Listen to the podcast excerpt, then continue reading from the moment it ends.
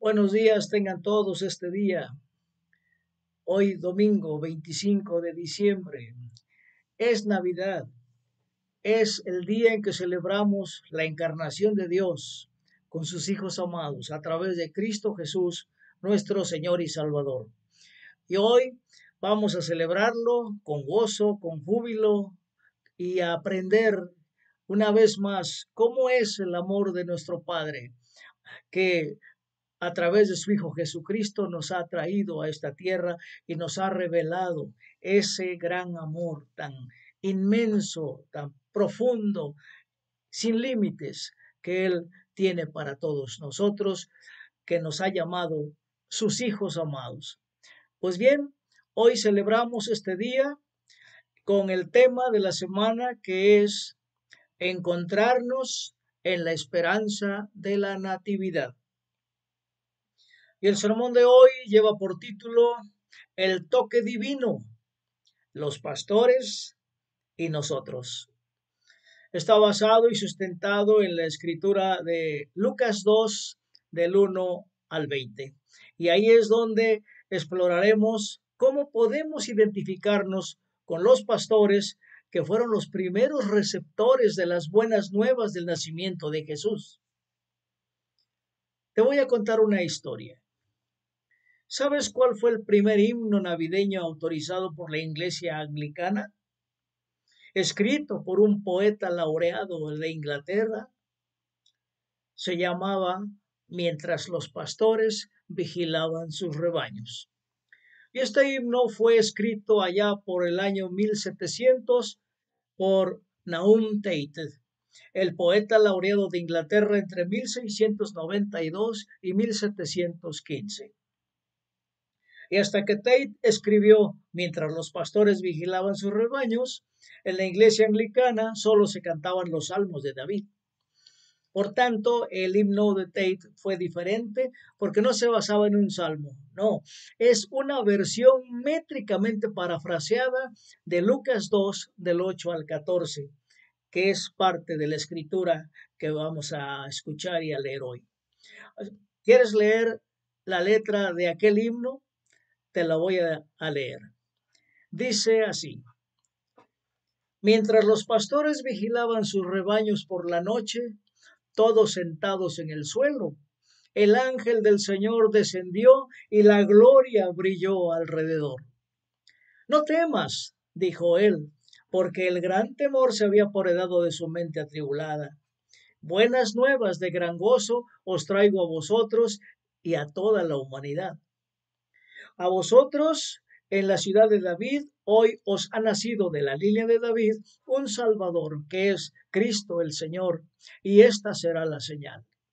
El bebé del cielo que encontrarás allí a la vista humana mostrado, envuelto en pañales y en un pesebre colocado. Así habló el serafín, y de inmediato apareció una multitud resplandeciente de ángeles, alabando a Dios en lo alto, que así dirigieron su canción. Toda gloria sea a Dios en lo alto y en la tierra sea la paz.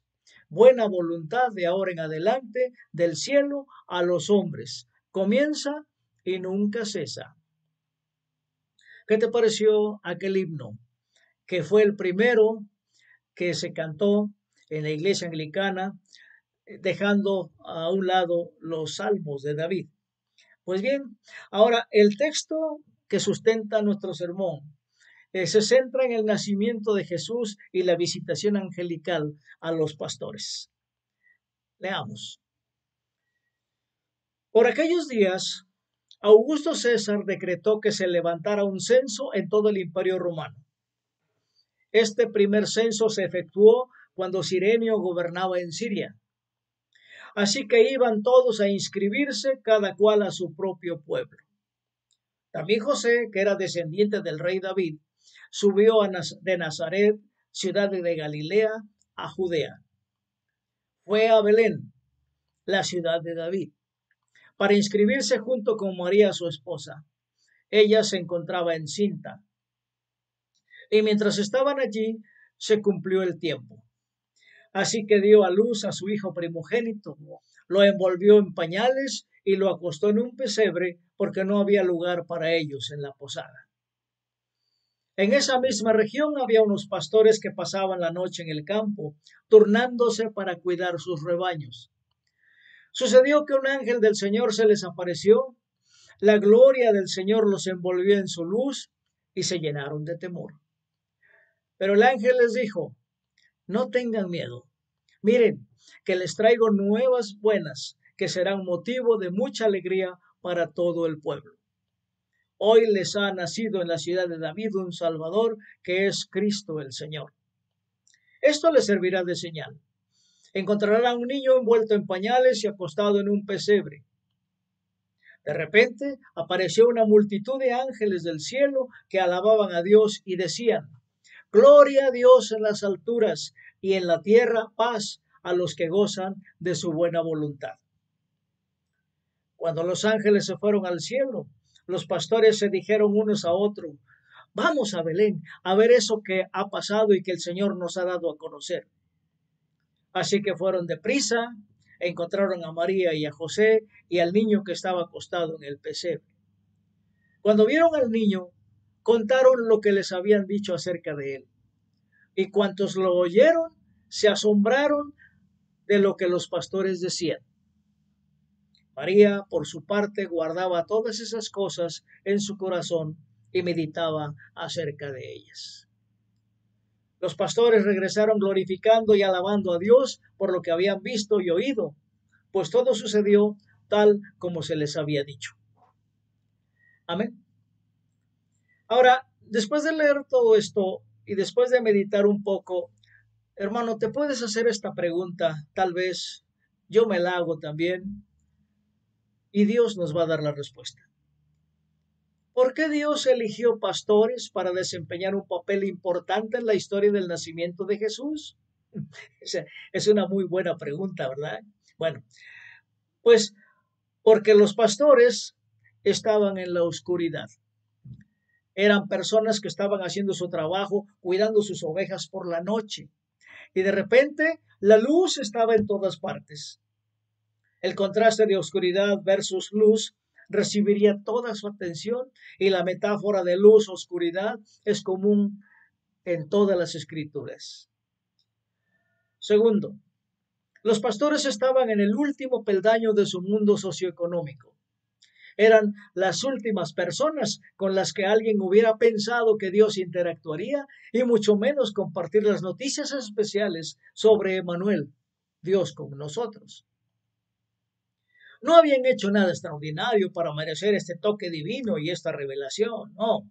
Eso es común cuando Dios interactúa con las personas, porque ellas eran personas consideradas don nadie en la cultura. Tercero, a pesar de su baja posición económica, los pastores modelaron la forma en que Dios cuidaba a su pueblo escogido. Podemos ver tres ejemplos en las escrituras del Antiguo Testamento, como Isaías 40, 11, el Salmo 23 y Ezequiel 34 del 11 al 24. Estas escrituras nos muestran cómo Dios cuidó a Israel como un buen pastor cuida de sus ovejas. Y por eso Dios se identificaba con los pastores. Siguiente. Los pastores simplemente obedecieron el mandato angelical de ir a ver al bebé y no trataron de descartar lo que habían visto o explicarlo.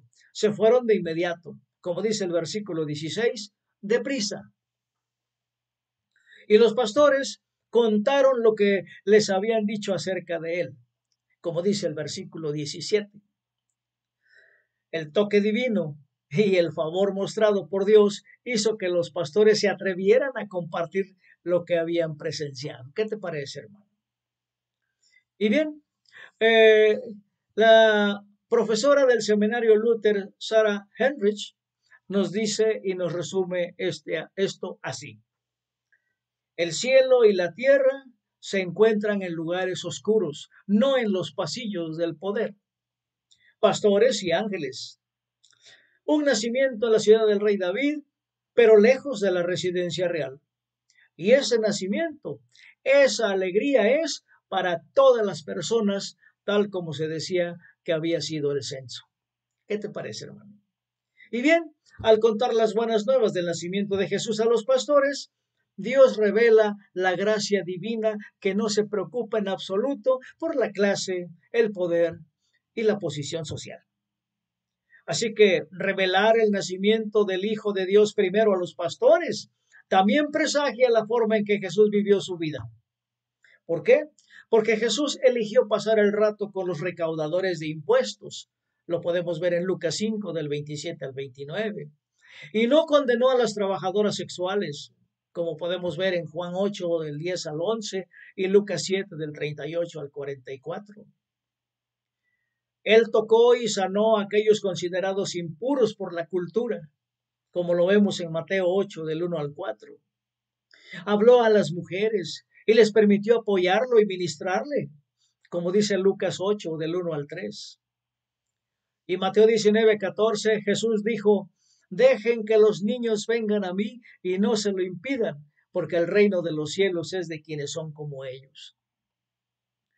Como vemos, Jesús estuvo cerca de las personas marginadas y podemos repasar esas escrituras para gloriarnos también en esa forma de enseñanza que Dios nos da, de ser como Él es, humilde y sencillo, y que nos preocupamos por las personas que no se preocupa la sociedad por ellas. Como ves, Jesús vivió la manera de hacer que los últimos fueran los primeros, ¿no te parece? Y de acuerdo con la cultura que formaban parte, pues él los resaltó. Y la revelación de Dios a los pastores, óyalo bien hermano, la rebelión de Dios a los pastores nos recuerda que Dios honra a aquellos que a menudo son marginados por la cultura Y nosotros, hermanos, nosotros también deberíamos hacerlo. ¿Qué te parece este tema tan hermoso de sencillez, de amor? ¿Y cómo lo podemos aplicar a nuestras vidas? Bueno, vamos concluyendo el mensaje y vamos a ver cómo podemos aplicar todo esto a nuestra vida diaria. Primero, la historia de la Navidad nos muestra que Dios obra a través de personas comunes y elige a propósito a aquellos que podrían ser considerados extranjeros o marginados, ¿verdad? Para revelar su gracia y su favor. El ejemplo son los pastores. Y esto deja en claro que el amor y el compromiso de Dios con nosotros no se pueden ganar. Y el ejemplo de los pastores demuestra la voluntad de Dios de dar valor a aquellos que son rechazados culturalmente. ¿Qué te parece, hermano? También la Navidad nos recuerda que Dios ha entrado en nuestro mundo y en nuestra historia al tomar nuestra carne. Y debido a esto, Dios es, ahora parte de nuestras vidas a través de Emanuel, Dios con nosotros. Y esto, hermanos, esto es lo que proclamamos en Navidad, cantando las canciones navideñas como mientras los pastores cuidaban sus rebaños, ¿verdad? Y participando en otros rituales navideños. Y como humanos, también podemos participar en la personificación y la encarnación de Jesús. También Dios vino a nosotros en Navidad para que tuviéramos valor y esperanza para enfrentar las dificultades de vivir en un mundo de incertidumbre. La promesa de Manuel, Dios con nosotros, significa que no navegamos a través de las luchas de la vida sin guía y sin apoyo. No, no, hermanos, porque no estamos solos. Él está con nosotros. Y por último, al considerar la elección de Dios de compartir las buenas nuevas del nacimiento de Jesús con los pastores, podemos entender más de cerca de cómo el niño Jesús nació para ser buenas nuevas de gran gozo para todas las personas.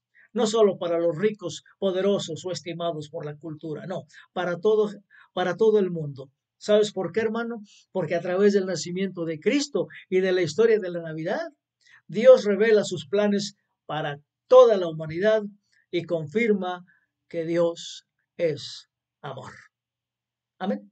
Demos gracias. Padre bendito, Dios Todopoderoso, te damos gracias te damos gracias por la gran enseñanza y, la, gracia tan enorme que nos has regalado en, la Navidad. al bebé Jesús, nuestro Señor y Salvador, nuestro Rey de Reyes, nos, has nos lo has dado a todos para que todos nosotros, como seres humanos, como Él, tengamos acceso a tu trono, a tu gloria y a la relación que tienes de amor perfecto con Padre, Hijo y Espíritu Santo. En el nombre de Jesús te damos